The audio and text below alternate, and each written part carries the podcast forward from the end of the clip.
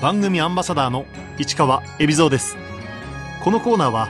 毎回一人の障害者アスリートチャレンジドアスリートおよび障害者アスリートを支える方にスポットを当てスポーツに対する取り組み苦労喜びなどを伺います。パラパワーリフティング女子41キロ級の成毛美和です。成毛美和選手。1969年茨城県生まれの50歳先天性の二分脊椎症による障害を抱えながら主婦生活を送っていましたがある日パラパワーリフティングに出会い本格的に競技を始めました。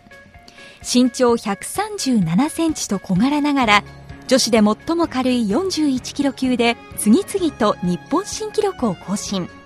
日本一小さいママさんパワーリフターとして東京パラリンピック出場を目指しています。先天性の病気二分脊椎症。障害としては下肢障害足に麻痺があります。であとは側腕症もあるので背骨が少しこう曲がっているので、えー、左右のバランスが少し悪いという感じですね。胸より上は健常者と同じように普通に大丈夫です。現在成毛選手は車椅子で日々の生活を送っています車椅子に乗り始めたのは、えー、30過ぎぐらいに車椅子バスケットをこの競技の前にやってたんですけど、まあ、車椅子に日常的に乗った方が操作が上手くなるって言われて で乗り始めたのが最初で乗り始めたら今度、まあ、これはこれで荷物がたくさん持てたり歩く速度が速くなったりすごくあの便利だなっていうことに気づいてでそれからはもう車椅子を、まあ、日常的に利用するようになってて。であとは子供を産んだタイミングで少しあのやっぱり足の状態が悪くなったので、えー、歩くのがまあ、ちょっと困難になって。でそれもあって今はもうほぼほぼ車椅子で生活してます。車椅子バスケットボールをやっていた時は女子日本代表の合宿に参加したこともありました。強化合宿には一応参加させていただいてであの所属していたチームが東北のチームだったんですけれどもスクラッチというあの女子でもとても強いチームだったので全日本選手権で、えー、一度優勝させていただいたっていう感じ です。その後足や下半身に障害を持つ選手によるベンチプレス競技パラパワーリフティングを始めた成毛選手この競技に出会ったきっかけは？膝をちょっと壊して病院に行ったらあの昔の知り合いがたまたまいらしててでその方に声をかけられてで今何もやってない、まあ、バスケはやめてたのであのやってないんだったらパラパワーリフティングやらないって誘われたのがきっかけですね。とりあえず一回体験してみなよってその時に言われたのであのちょっと行ってみることにしました。最初その時点で3 2キロ上げたんですけれどもバーだけで20キロあるんですねあれ。でなかなかその女性で20キロそのバーを上げられる人っていうのもなかなかいなくて、まあ、これもしかしたら東京狙えるかもよなんてあの言われてで、まあ、すっかりその気になって そっからっていう感じですね。突然パワーリフティングを始めた成毛選手。始めた時家族の反応は自営業を始めたばかりだったのでコーヒー屋さんを始めたばっかりだったので主人と。で子供もまだ年長さんでちっちゃかったんですね。なのでそれ始めるとどうなるのっていう。それどのくらいのレベルまでやるつもりっていうふうにまず聞かれました。とりあえずあの、まあ、体験に行ってくるよってその時は言ったんですけど。でその1ヶ月間少しトレーニングしてで全日本に出たいっていうことをまあ家族に伝えてで主人もまあじゃあそこまでだったらっていうことで OK をもらいで全日本に出場したっていう感じになります。競技を始めて間もない2016年。成毛選手はパラパワーリフティングの全日本選手権に出場。当時の日本記録38キロを上げ優勝を飾りました。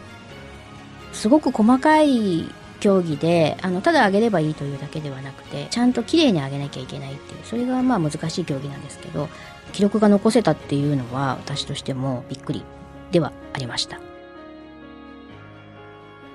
判定が厳しい競技だと言われるパラパワーリフティング。その重量を上げたと認められるための条件は？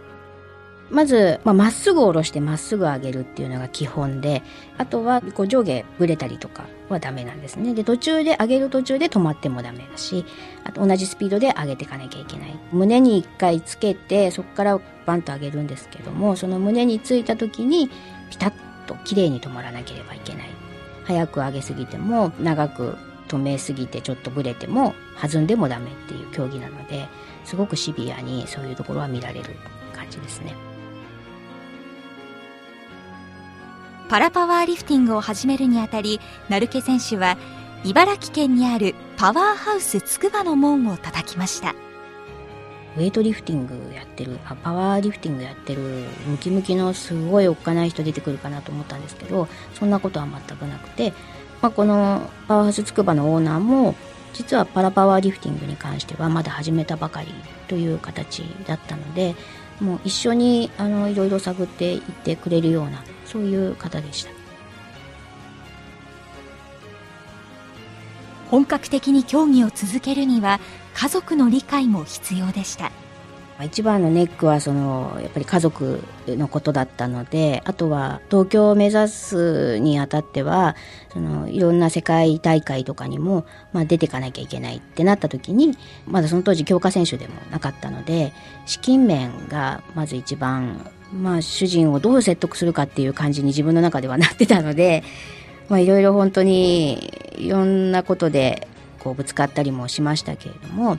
本気でやるならね子供のこととか家のこととかそんなことを言ってないでやればいいじゃないかとそのくらいの気持ちがなかったらやってもしょうがないんじゃないかっていうそういう感じでしたのででその代わりいろんな、まあ、そのお店のこととかあと家のこともそうですけどあのできる限りもちろん精一杯やっていかないとなっていう気持ちも、まあ、覚悟を決めて、まあ、始めた感じですね。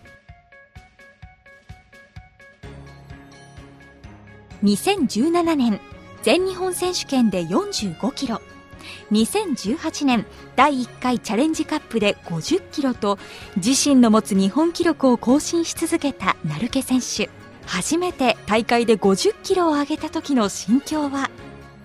目標としてたのは、まあ、東京だったのでまずは50標準記録と呼ばれる57キロで、東京までに、まあ、やり始めた時にそのオーナーに65ぐらい上げればもしかしたらいけるかもよみたいなことを、まあ、適当に多分言ってたと思うんですけど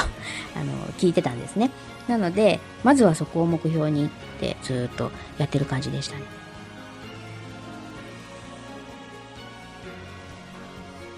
パラパワーリフティングはパワーや技術も大事ですがもう一つ同じくらい大事な要素があります。今の時点で私がちょっと思っているのはその精神的な部分がものすごく重要でちょっとでも上がらないかもって思ったら上がらなくなっちゃうんですねいや絶対大丈夫絶対大丈夫ってでガーッと集中していった時にその今まで上げたこともないような重りが上がったりとかそういうことが起こるのでどうやったらその集中力を鍛えられるかとかそういうことを意外と真剣に考えていますね普段は。今までの何もう何百時間というトレーニングの時間をたった3秒で発揮しなきゃいけない競技なのであのもう修正が効かないんですね。どれだけそこに力を発揮させる何かっていうものをこう自分の中で確立しておかないとなかなか試合には勝てないっていうそういう競技なんじゃないかなって今思ってるのでそこはやっぱり難しいし楽しいとこでもあるんですけれども、2018年9月北九州芸術劇場で行われたアジア・オセアニアオープン選手権。成毛選手にとってこれが初の国際大会でした。素晴らしい選手強い選手たちがあの、まあ、世界から集まるわけですよね。そうなった時に試合前どういう過ごし方をしているのかとか違う国に来てどういうこうモチベーションを持ってこの大会に臨んでいるのかとかそういうことをあの実際肌で感じることができてものすごく勉強になったんですね。41キロ級の今ワールドレコード持ってる中国の方がいらっしゃるんですけどものすごく細いんですね見た目。背も私よりも全然やっぱり高くて。で立位なのでいついうか、まあ、立っているのでそこそこ足にも筋肉ついてるんですけどそれでも41キロ級で。で見た目普通の可愛らしい女の子で中国の方ってこう結構ギャーとか言いながら上げるんですけどその方はあの声も出さずにずっと上げるんですね。でその人が100キロ上げた時にあれ？100キロってこんなに軽く上がるのかなっていうそういうイメージででこんな普通の女の子がねあの上げられちゃうってすごいなってその時はもう間近で見てびっくりしました。この大会で成毛選手は当時の自己ベストを超える48キロに挑戦しましたが失敗。結果を残すことはできませんでした。あここがダメだったんだなとかここはじゃあ世界の審判には通用しないんだなっていうことがまあその時の試合で分かったのですごく自分としては糧になったですねこの試合。去年は10月にインドネシアのジャカルタで行われたアジアパラ競技大会にも出場。1回目で46キロを上げましたが重量をさらに上げた2回目3回目は失敗。7位に終わりました。もうどう考えてもまずは力が足りないってこの時に思ったんですね。で私7位だったんですけど6位の選手はもう60キロ以上普通に上げてたので、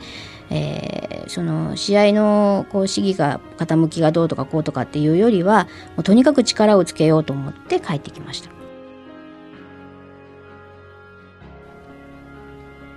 今年3月。成毛選手はアプレシアシステムズ株式会社へアスリート雇用の形で入社。競技に専念できる環境を整えました。今年の3月からです。契約いたしました。環境時間的な部分もそうですしあとはその経済的な部分でもこの競技を始めた時から、まあ、一応ここのアスリート雇用っていうのは一つの目標とはしていたので、まあ、やっと海外世界選手権前に決めていただけたっていうことはすごく私にとっても家族にとっても良かったなって思ってます。アスリートであるのと同時に母であり主婦でもある成毛選手。育児や主婦業との両立は？まあ、うち主人も自営業なので2人で、まあ、同じような時間帯で動いてるんですけれどもトレーニングの時以外はね。うちの主人も例えば洗濯物をやってくれたり掃除機私がご飯作ってる間にかけてくれたりすごくこう家事に対しては協力的ですしあとはその子育てに関してももう常に一緒に相談しながら決めていく。あとあの、まあ、学校のお迎え、まあ、トレーニングがあったり海外遠征であのこの間のカザフスタンなんていうのは2週間以上いなかったんですけどその時もある程度まではストックを作っていくあとの後半1週間は何とかしてってて でもそのなんだろう私車椅子なのでお母ちゃんがいない時に行けるところに行こうみたいなそういう例えば森でハイキングに行ったりとかそういう遊びを見出してで2人で楽しく遊んでるみたいなのでそういうふうに、まあ、主人が持ってってくれてる感じはしますね。お子さんはどんなふうに成毛選手を応援してくれるんでしょうか？子供は本当にあの頑張ってってで、まあ、全日本でメダルもらってきたりするともうそれはもう完全に子供のおもちゃになってますしあと学校でもそのパラリンピック目指してやってるんだっていう言葉を最近言ってしまうようになったので あの先生とかにもまあ声をかけていただいたり「お母さんこの間の試合どうでしたか?」って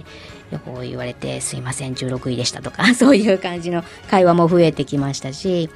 あのまあ、子供にとってはその自慢のお母さんっていうところは維持したいなっていうそういう気持ちはすごく大きいですね。一方ご主人は試合を見に来たことはあるんでしょうか？うち主人が旗持って応援しに行くぞっていうタイプじゃないんです全然。なのであの、まあ、いない時にやれることはやるけど応援は別に行かないよっていうそういうスタンスなので もちろん応援はしてくれてるんですけどあの、まあ、会場で見るということはないですね。別に私は私で来なくていいよって言ってるので。成毛選手に抱負を語ってもらいました。東京にもし出た場合はパラパワーリフティングの日本代表としては女子で初めての出場っていう形になるんですね。なのでまず本当にしっかり記録を残すことと、まあ、パラリンピック東京で終わるわけではないので、えー、その先につなげられるような結果をしっかり残していきたいなっていうふうに思っております。練習や大会の前にも音楽をよく聴くという成毛選手。昔から大ファンのアーティストがいるそうです。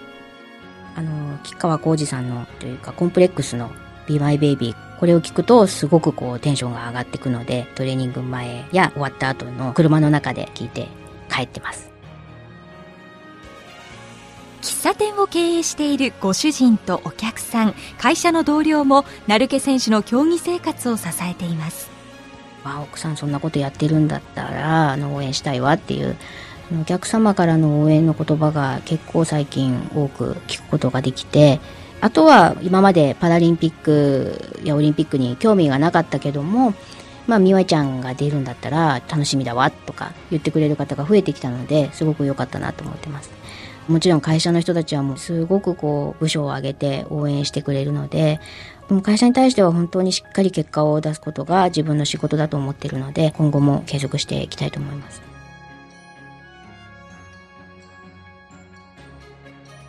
年配の選手も多いパラパワーリフティング。成毛選手は何歳までこの競技を続けていきたいと思っているんでしょうか？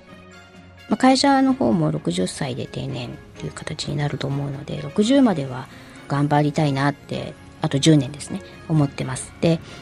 その時に、まあ、アジアでメダル取れるぐらいの記録が出せていれば、自分としては、まあ、やりきったかなっていうふうに思えるんですけれども、で、あとは、まあ、それ以外の自分の、まあ、夢というか、将来こういう生活がしたいなと思っているのは、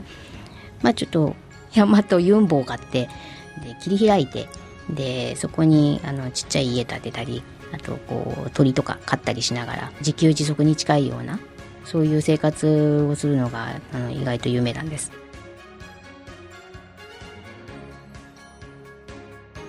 成毛選手に改めてパラパワーリフティングの魅力を聞いてみました。